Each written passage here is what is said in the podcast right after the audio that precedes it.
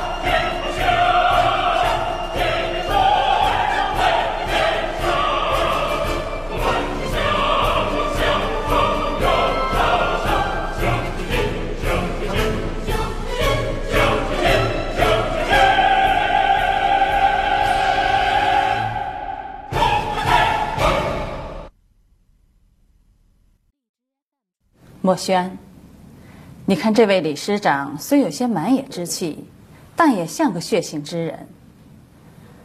他已经在外面站了好几个钟头，长久了他的伤会复发的，我们也不好交代呀。你再看看女儿，她什么时候像今天这样通情达理、嘘寒问暖的？这两年她已经长大了。你想把它再装回到瓶子里，恐怕也不行了。那你还坐着干啥？还不把它拉回来？要拉你得去拉呀，拉一个也不成啊。人家现在是一对儿。哎，我看呀，生米已经煮成熟饭。他俩敢大老远来，绝不指着你同意与否。你没看报纸上的照片吗？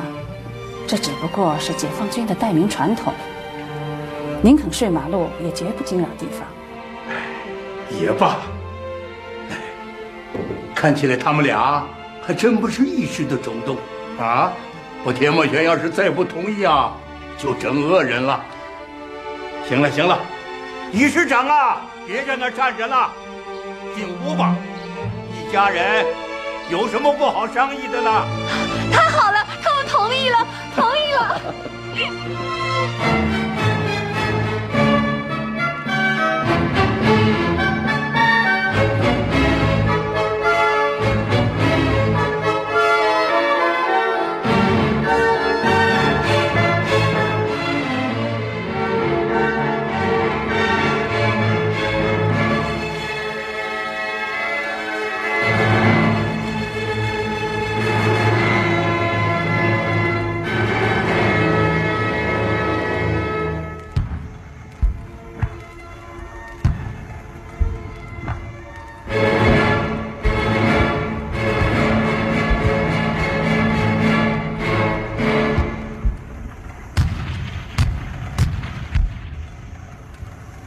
好了好了，时间不早了，大家都散了吧，让新郎新娘早点休息吧。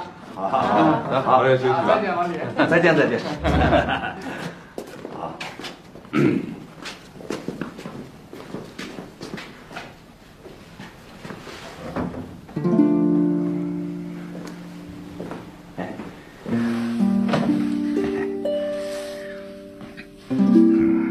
我这一皱眉，他们都得走人。谁不知道我李云龙啊？啊，没人敢闹我的洞房。这门一关，可就剩下咱们两个人了。啊，哎呀，你要是再想后悔，行了，别苦着脸了。黄河离这还远着呢。人都走了，让我喊你。一声夫君好吗？你只管放开喉咙喊，爱叫我什么就叫我什么，反正你是我的人了。还没有吧？怎么？还有什么要求？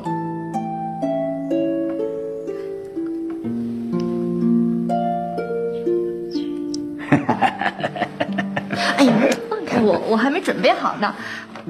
我有样东西要送给你。什么东西？你把这军装脱了，别老让我觉得你是个首长。好，好，好，我不穿了。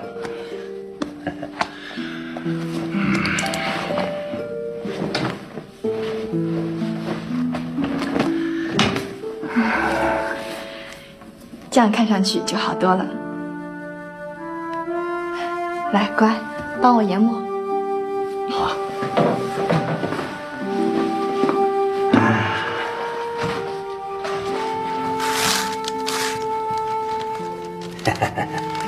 这回我可知道什么叫小资产阶级情调了。啊，新婚之夜还舞文弄墨的，你还真把我当成了酸秀才了。谁让你喜欢小资产阶级的？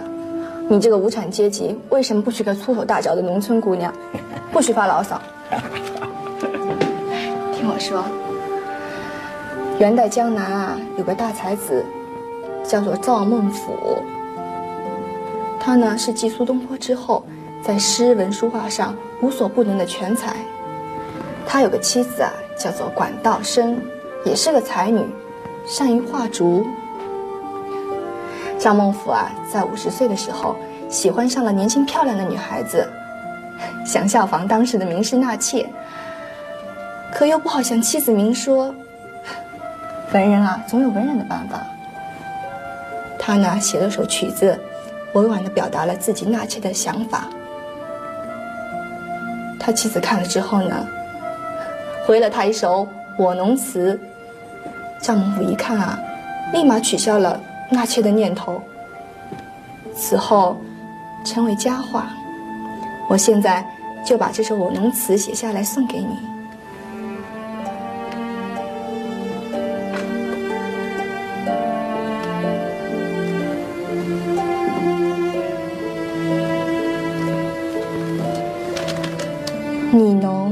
我浓，胚煞多情，情多处。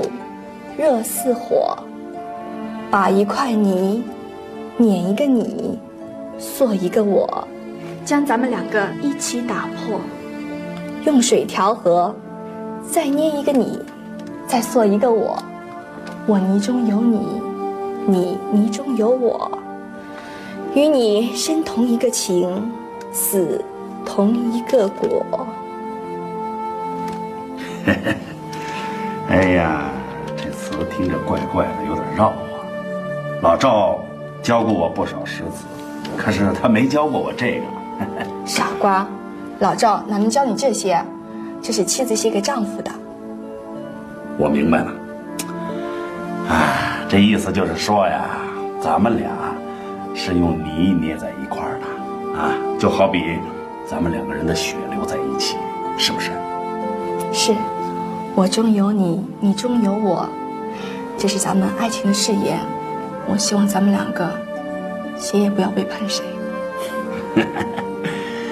哎呀，小田啊，我要把这首诗裱起来，将来咱们有了房子，我要挂在家里的墙上啊，让我的那些老战友啊看着都眼热。看你，我又不是你的战利品，这是我跟你说的悄悄话，可不许你满世界宣扬。啊，哎，小田啊，天晚了，咱们俩是不是也该睡了？啊，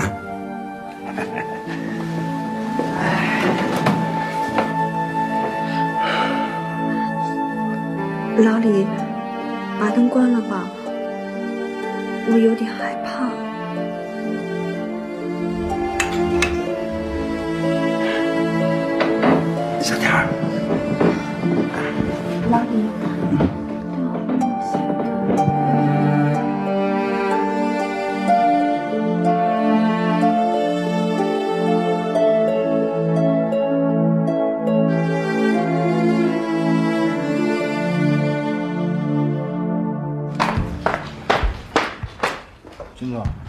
海军的季舰长又来电话催促您登舰，再不走怕是来不及了。您看是不是？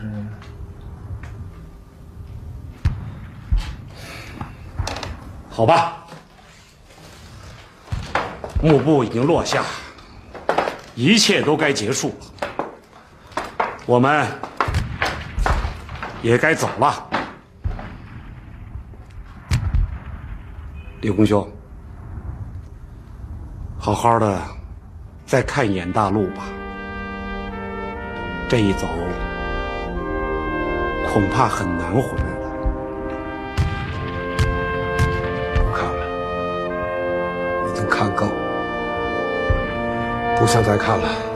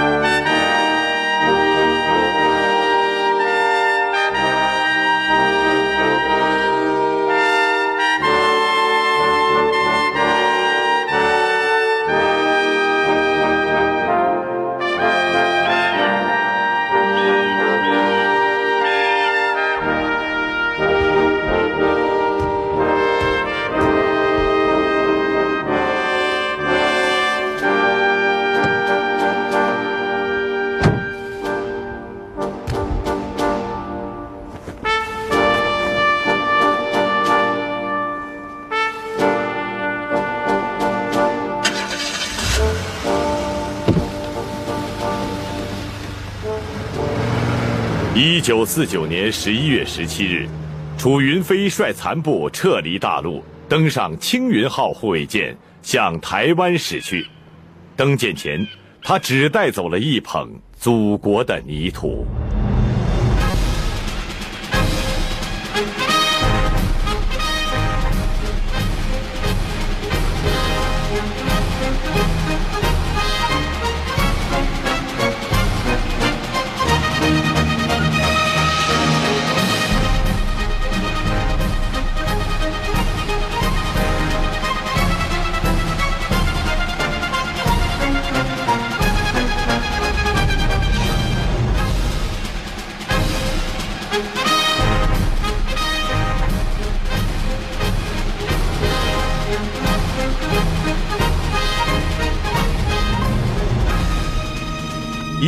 五零年年底，李云龙伤愈归队，被任命为 C 军代理军长。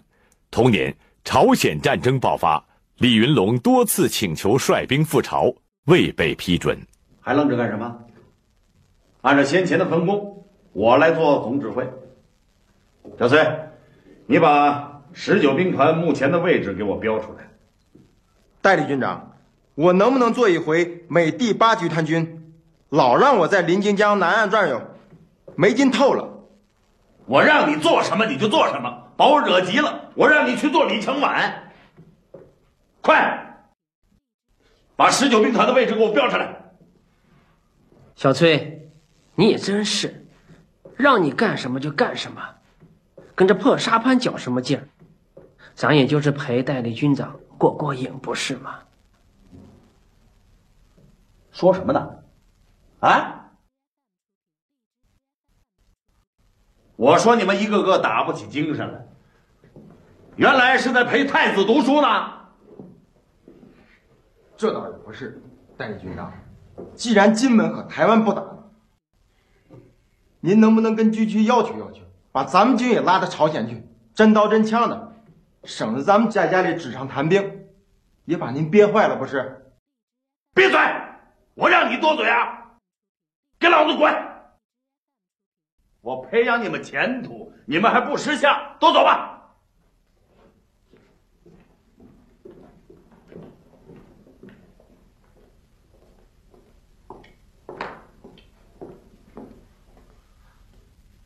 老李啊你最近的火气很大嘛你说凭什么孔杰那小子就能带着一个军打过了三八线啊？我老李比他差在哪儿了？怎么不差？我看差远了。我是说你老李的勇气差远了。倒也是，自打我负了伤，一步赶不上，步步赶不上啊！便宜了孔杰那小子。田宇，你穿上军装可真漂亮。我正在想象那些单身的解放军首长见到你该是什么样的目光。白露，你对解放军首长很好奇吗？这好办，你也来参军吧。到时候啊，你就能体验到解放军首长看你的目光了。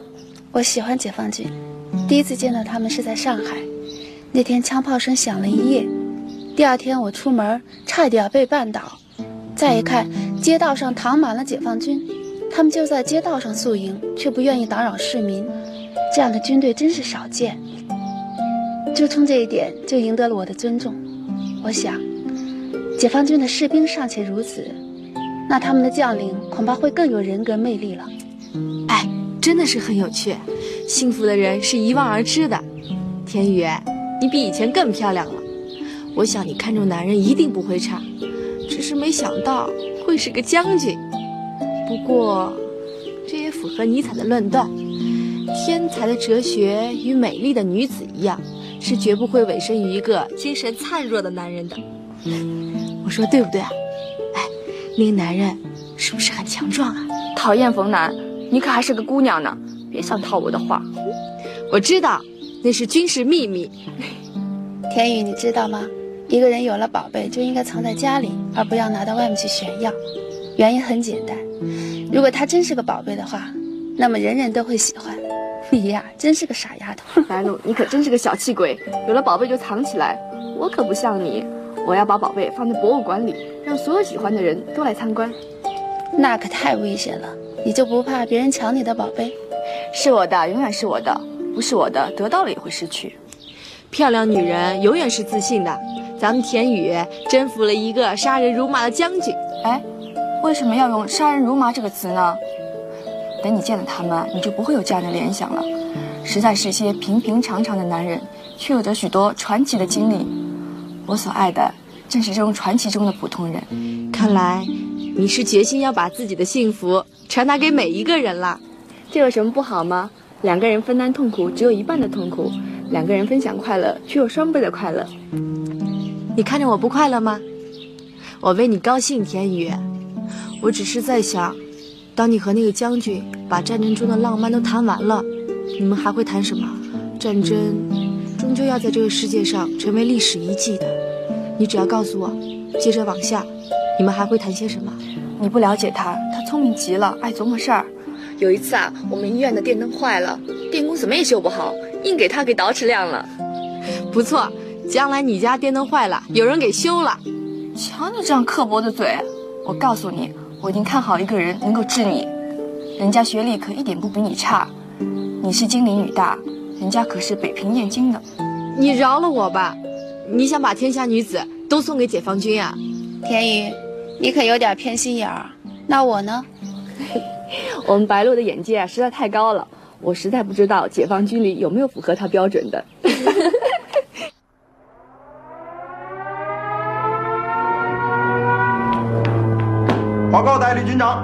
长，一架蒋军侦察机，高度四千，方位一百八十二，正由南向北飞行。他也就是欺负咱们，把高射炮全都调到朝鲜去了。您听，警报解除了。代理军长，您看谁来了？老李。小田儿。哎，哎。你们都直不愣眼的干什么？啊，有本事自己也娶一个去。你们是不是该回避回避了？总不能看着我们两口子在一起亲热吧？好了好了好了，大家别笑了，都走吧啊，走吧走吧走吧，走吧。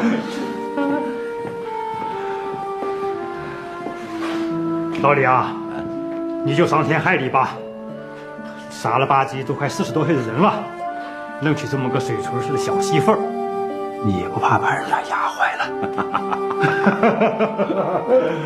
好好。嘿嘿嘿，小田儿，你说为什么不写信？你这没良心的家伙！写，写什么呀？你让我写什么啊？来来来，你想听什么？我给你写。你这干什么？哎呀，这是在什么地方？让人看见像什么样子啊？这是我的军部，这就是我的家，谁也管不着我自己和自己的老婆亲热。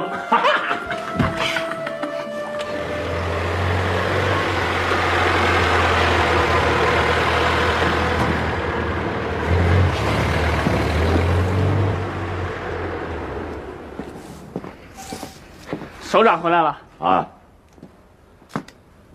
小陈啊，有时间把这地翻一下，种点南瓜、豆角、小青菜什么的，以后就省得到军部的小食堂去弄菜了。嫂子说了，让俺再移些三角梅来，那边再种些紫藤，这块搭个葡萄架。俺正犯愁呢，咱不会弄啊，得把军部的花匠请过来指导指导才行。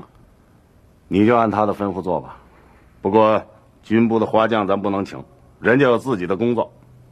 到军长家来算怎么回事啊？啊？是。得，这下咱又得当花匠。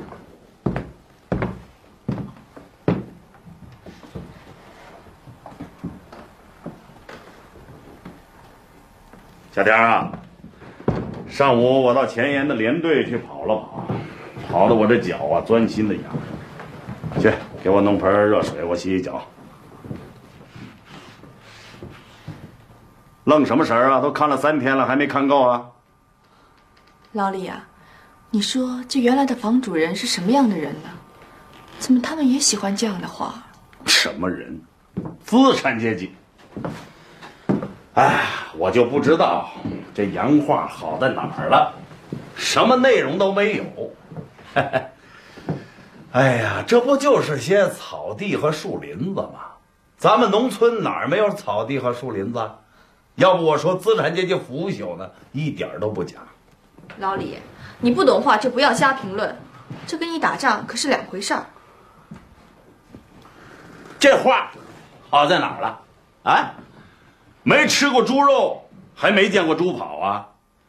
要我说呀，资产阶级啊，就是假斯文，要不然咱们这一打，他怎么跑到台湾去了？把这些假斯文都当成垃圾留在这儿了，你还当成了宝贝了。哎，斯文这东西假的很呐！当年打土豪，你别管他平时懂多少八股。只要把大刀往脖子上一架，你看他还肯不肯背诗了？一个个的准拉稀。小田啊，给我弄点热水，我洗洗脚啊。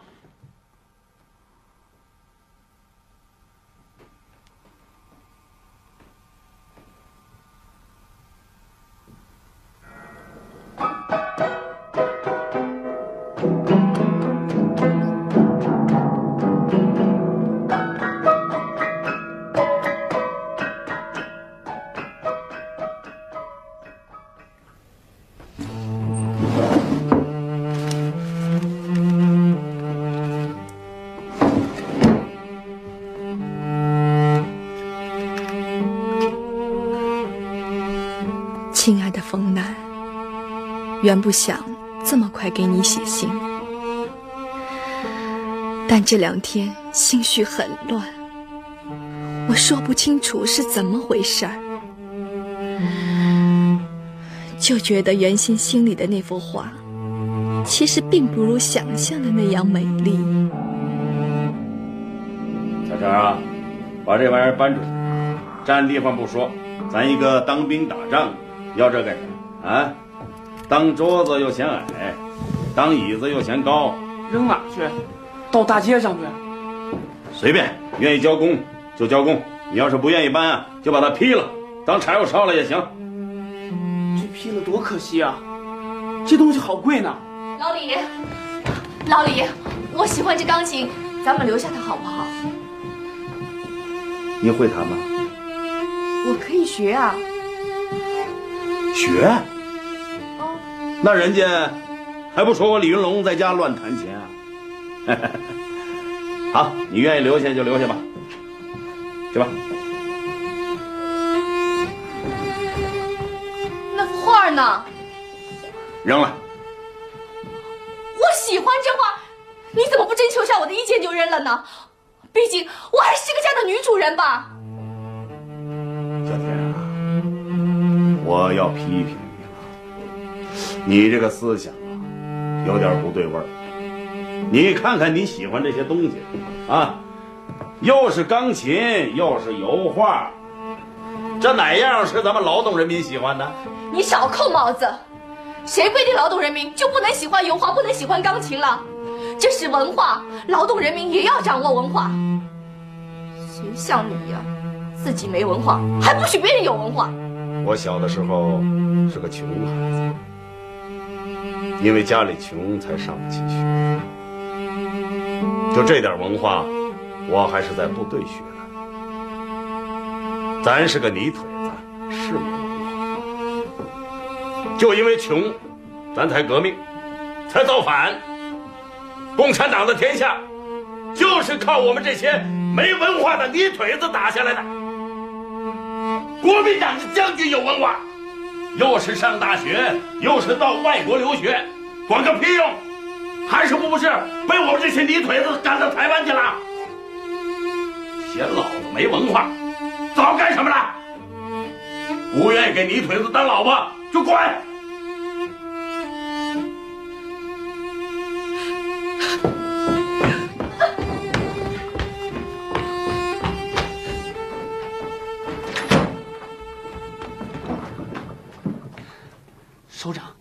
您消消气儿，嫂子她不是这个意思。你少管闲事儿，这是原则问题。要是不及时纠正，我们家里还不出个反革命啊！崔参谋，有，今天晚上不用你值班了，去吧。是。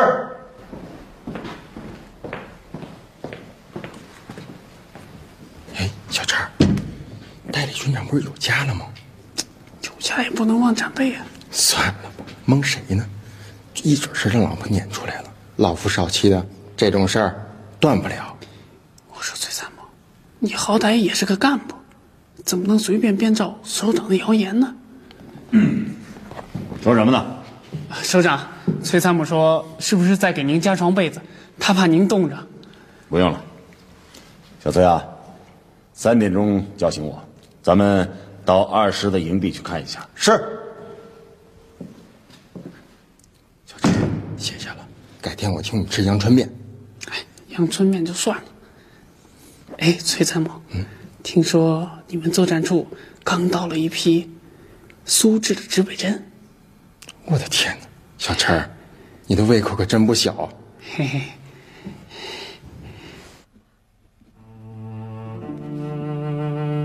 粗暴、蛮横、缺乏教养，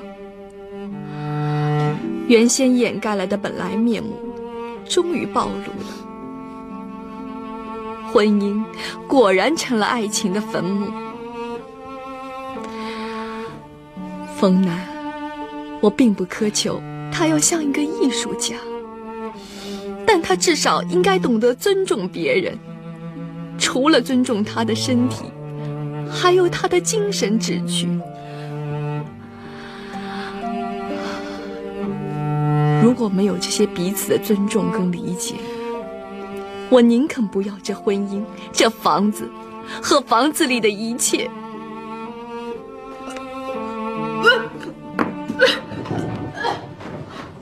嗯，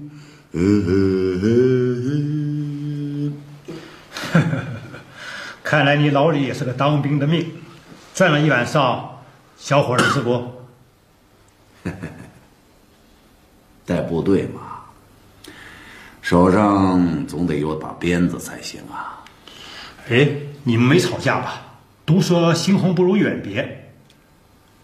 谁说我们吵架了？谁说的？啊？嘿嘿，两口子磕磕绊绊，吵上两句是难免的，过去就完了。哎，你没有欺负人家吧？哎呀，欺负谈不上，整顿倒是有的。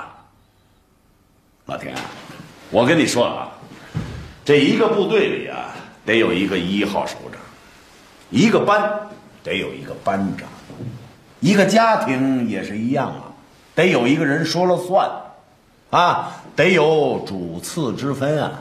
嘿嘿，老婆就得听丈夫的，女人就得听男人的，不能乱，乱了就出问题了。我说怎么搞的？刚刚缝了房子就散了伙，一个住进了办公室，一个住进了医院集体宿舍。啊，老李啊，你得给咱们点信心啊！什么信心呢？什么信心？咱工农干部和知识分子相结合的信心啊！啊！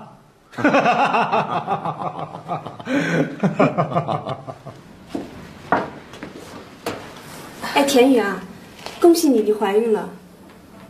哎，要做母亲了，这个是好事儿，你怎么不高兴啊？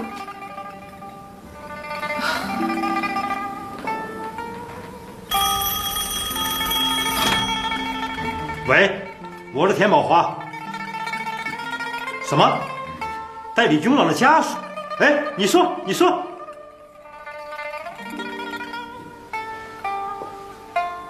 肯定是小田的医院领导。要是调解我们家里事儿的，这个电话我不接。你还非接不行，是医院打来的，您夫人有喜了。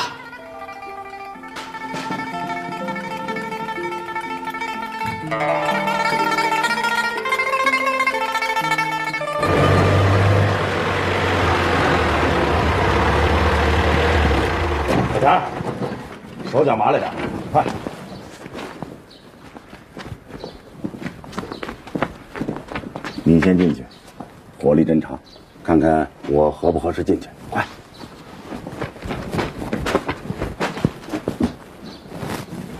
嫂子，嫂嫂子，您别生气，嫂子。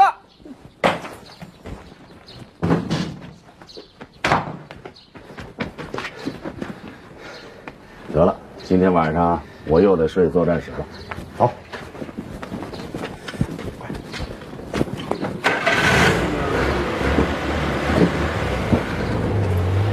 报告，进来。参谋长，上级给我补充的新兵已经到了。老李啊，打算由谁负责新兵训练？把三团的参谋长段鹏给我叫来。是。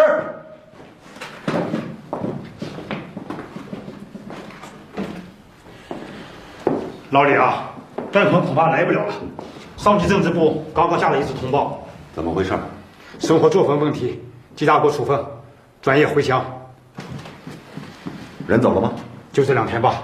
段鹏找过我，我也无能为力。上级政治部没法通融。干嘛兴师动众的？啊，生活上犯了点错误，这是难免的。男人嘛，常常管不住自己，干点出格的事儿，改了不就完了吗？干嘛要毁了人家的前程啊？这个决定作废，我来处理，让他们别管了。老李啊，你也搞清楚，是上级政治部的决定，不是让军政治部的决定。伙计，你也要搞清楚，段鹏是 C 军的干部，我是 C 军的代理军长，这事儿我说了算。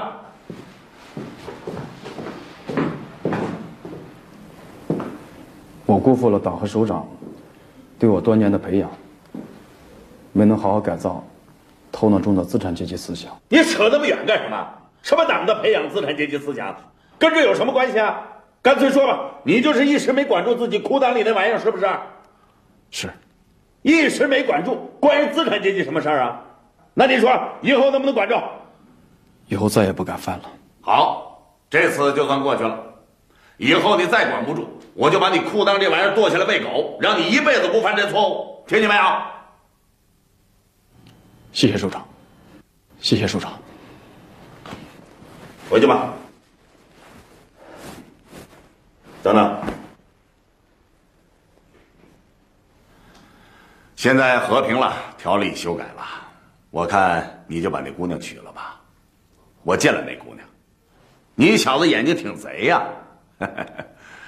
我跟政治部说好了，你赶紧补办个手续吧，啊，就用不着成天管着那东西了。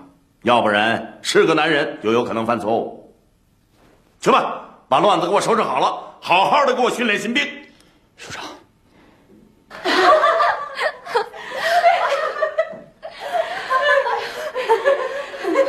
你那老头真棒，这不讲大道理的高级首长，我头一次听说，真羡慕你，找了个心眼这么好的丈夫。你也别奢求太高了，还是多想想自己丈夫的优点。这世上哪有那么完美的人呢？哎，你要是放不下架子，我替你给他打电话。这孩子都怀上了，还闹什么闹？你要真跟咱军长离婚，我看你小田得罪人可就大了去了。咱们军几万官兵呢，得顾大局。你们家老李威信太高了，还是我自己打吧。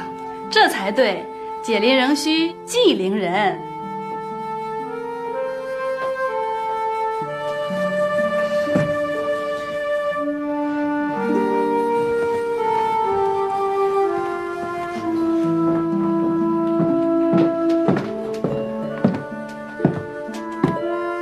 小田儿，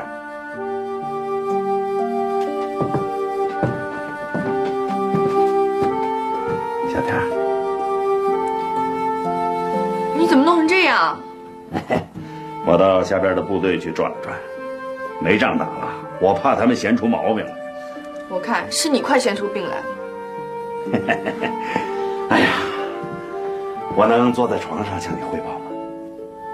瞧你脏成那样，快去洗洗。哎，好。啊，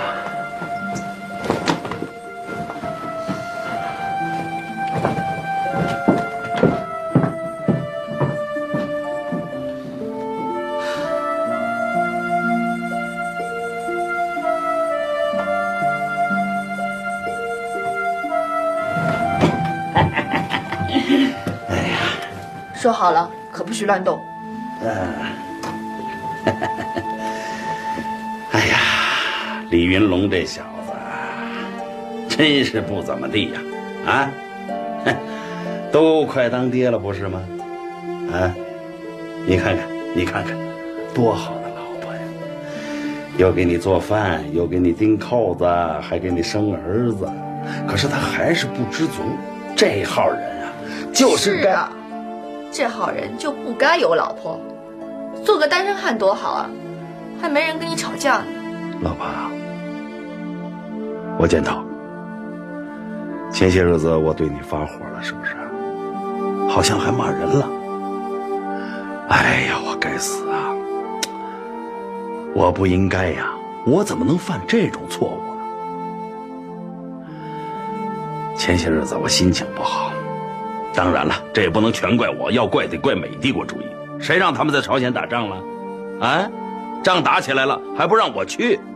哎，孔杰那小子凭什么让他带一个军上去？这太不公平了！我呀都要求了几次了，可是每次都挨批评，所以嘛，我的心情就不好。当然了，这是客观因素，主观因素还在我的身上。啊，我要深刻的检讨，不能拉客观，也不能把责任都推到美帝国主义和孔杰的身上。我的错误我改，你千万别生气啊！为我气坏了身子不值得，对咱儿子也不好。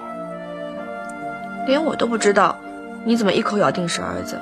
当然是儿子了，肯定是儿子，怎么会不是儿子呢？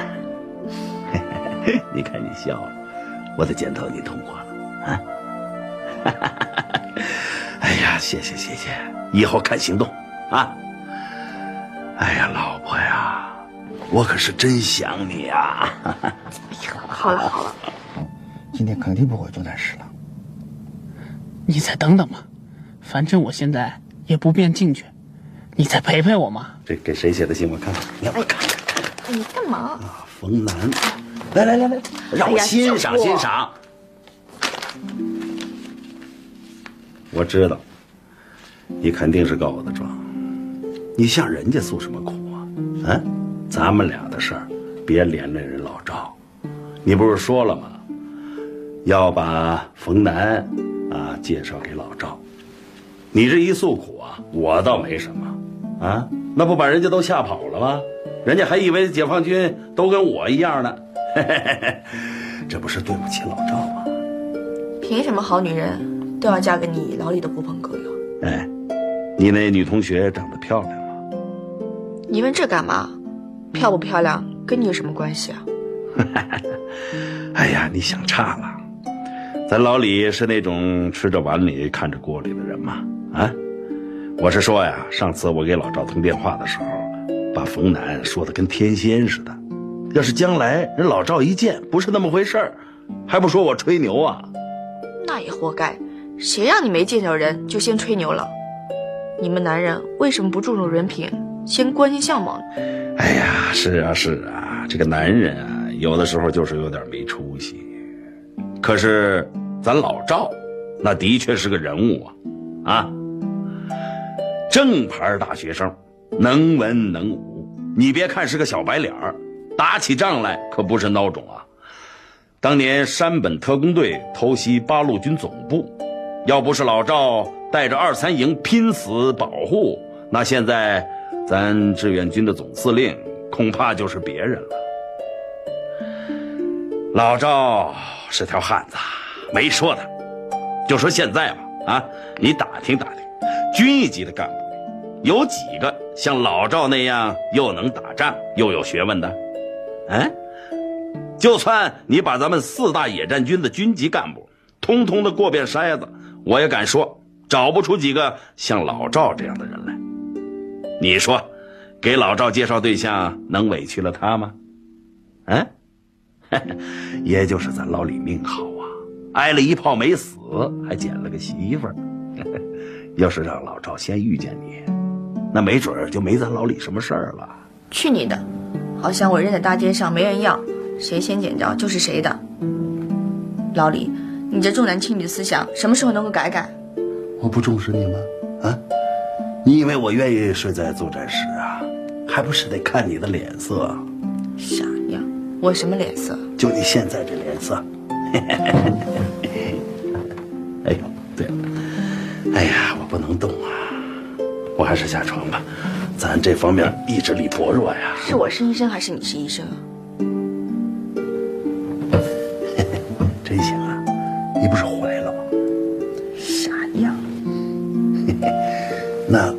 关灯了。